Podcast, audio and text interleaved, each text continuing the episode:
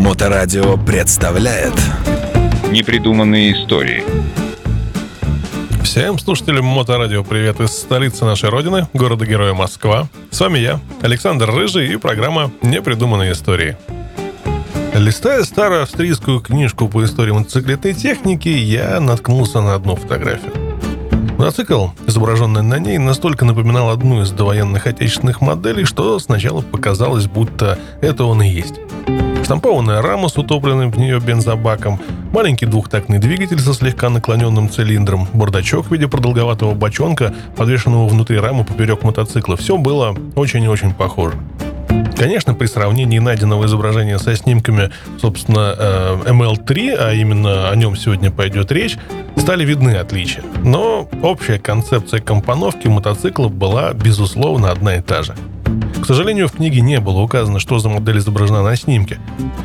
И это еще одна загадка, которая добавилась к без того малоизвестной истории одного из первых советских легких мотоциклов. В 30-е годы двухтактные мотоциклы малых кубатур крупные производители особо не жаловали. Такого широкого распространения, как сегодня, они не имели. Не говоря о подавляющем преимуществе четырехтактных двигателей, даже двухтактники массового выпуска имели рабочий объем не менее 175 кубиков. В одном из отечественных довоенных мотоциклетных справочников приводилась таблица, весьма неполная, кратких технических данных зарубежных мотоциклов. Из 150 показанных в ней моделей 33 фирм двухтактных было только 22. Рабочий объем менее 175 кубиков встречался всего 5 раз.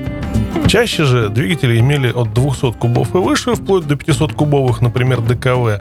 Существовали даже такие монстры, как трехцилиндровый Скотт с двигателем водяного охлаждения в 750 кубиков или 700-кубовый армейский двухцилиндровый Желеершталь с приводом на колесо коляски. Да, были мелкие явы, пухи, Виктории, НСУ, ДКВ, саксы всех мастей, но много ли их было по сравнению с более солидными мотоциклами? Даже фирма Fichtel Sachs вообще выпускала только блок-моторчики различных кубатур да колесные ступицы разных конфигураций. А саму экипажную часть делали другие. Вандерер, Престо, Феномен, Адлер. Не случайно же многие из этих мелкашек имели в дополнение к двигателю еще и педальный привод. Удобная штука, ничего не скажешь, но можно ли ее считать полноценным мотоциклом? Фирма ДКВ еще не создала тогда свою феноменальную модель RT-125, которая держалась в производстве на заводах многих стран долгие годы после войны. Какой-то четкой, единой концепции легкого мотоцикла, пожалуй, не существовало, и каждая фирма сама бралась за решение этой проблемы, если вообще за нее бралась. Вот на таком фоне в 1935 году в СССР приступили к проектированию первых образцов отечественного мотоцикла наилегчайшего веса. Предпосылок к этому было большое множество. Те годы моторизация всей страны была одной из главных задач. В ней участвовало множество людей, зачастую никогда до этого с техникой дела не имевших, и наличие легкого транспортного средства приобретало первостепенное значение. Забегая вперед, должен отметить, что практическое решение этой проблемы состоялось только после войны, когда сразу на двух заводах был начат выпуск знаменитой Макаки М1А и К-125.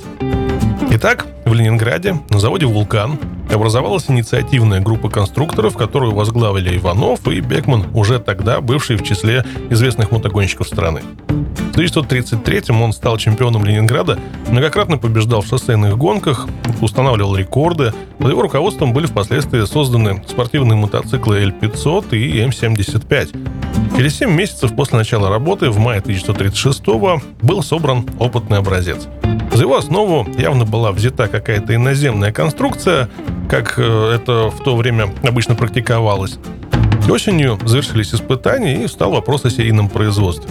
К этому моменту на Подольском машиностроительном заводе ПМЗ мелкими партиями выпускались легкие 100-кубовые мотовелосипеды «Стрела» с дополнительным педальным приводом.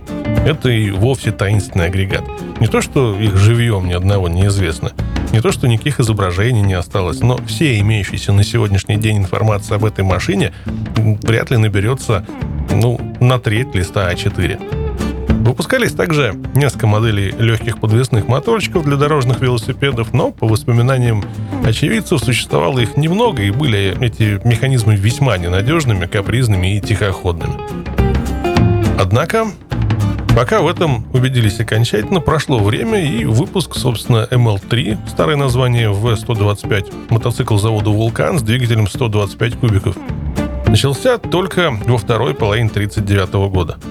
Но зато не только в Подольске, но и на механическом заводе в Серпухове, где, как говорят, одно время выпускались даже четырехтактный L8. Переходя к описанию конструкции ML3, следует, очевидно, начать с его рамы – которая является одним из наиболее интересных узлов этого мотоцикла. В Европе, разумеется, подобные конструкции были известны давно, но для отечественной промышленности подход был в определенной мере новым. Дело в том, что мотоциклы семейства L300 и H9, хотя и имели штампованную раму, но она собиралась на болтах из отдельных элементов. Это упрощало технологию производства и сборки, а также позволяло заменить поврежденный элемент вместо того, чтобы рихтовать раму или целиком менять при сильном повреждении. Но зато мотоциклист постоянно должен был следить за затяжкой болтов. Тяжелые мотоциклы ПМЗ А750 имели сварную штампованную раму, чрезвычайно прочную, правда, достаточно сложную и достаточно дорогую в производстве. Но не будем забывать, что мотоцикл этот предназначался в основном для нужд армии и эксплуатировался с прицепной коляской. Прочность, следовательно, была оправдана, а дороговизна не страшила. Ну вот, сварная штампованная рама на легком мотоцикле. Конечно, сказалось родство с тяжелым ПМЗ, но главным аргументом в пользу такого решения было то, что мотоцикл предназначался для массового производства и продажи населению по достаточно низким ценам. Около 1600 рублей вместо 3600 за ИЖ по тем ценам. А следовательно, при таком раскладе он мог оказаться в любом уголке страны, в любой местности, где дорог-то никаких нет, так, одни тропинки. На ИЖ при всех его достоинствах там особо не разгуляешься. Так вот, а вот такой вот транспорт был бы очень кстати, и прочность конструкции в этом случае выходила на первое место. Поэтому штамповали целиком половинки рамы, а потом сваривали их между собой в голове и в местах установки подмоторного и подседельных мостиков. Сами половинки имели коробчатое сечение и изготавливались из стали толщиной 2 мм. Надежность такой пространственной фермы была обеспечена. При всем при этом конструкция весила всего 7,5 килограмм. Еще одна особенность. Вертикальный усилитель боковины. Он как бы разделяет на виде сбоку моторный отсек и заднее колесо. Он не вваривался отдельно, как на большом ПМЗ, а изначально штамповался за одно целое со всей боковиной. Задней подвески, конечно же, не было. Ось вставлялась в горизонтальные прорези в массивных щеках, что позволяло регулировать натяжение задней цепи. На правой стороне приваривались кронштейны для крепления насоса велосипедного типа. И, чтобы завершить рассказ о раме, упомяну, что рычаг ручного переключения передач крепился не к баку, а к специальному лепестку, приваренному к верхней траверсе рамы.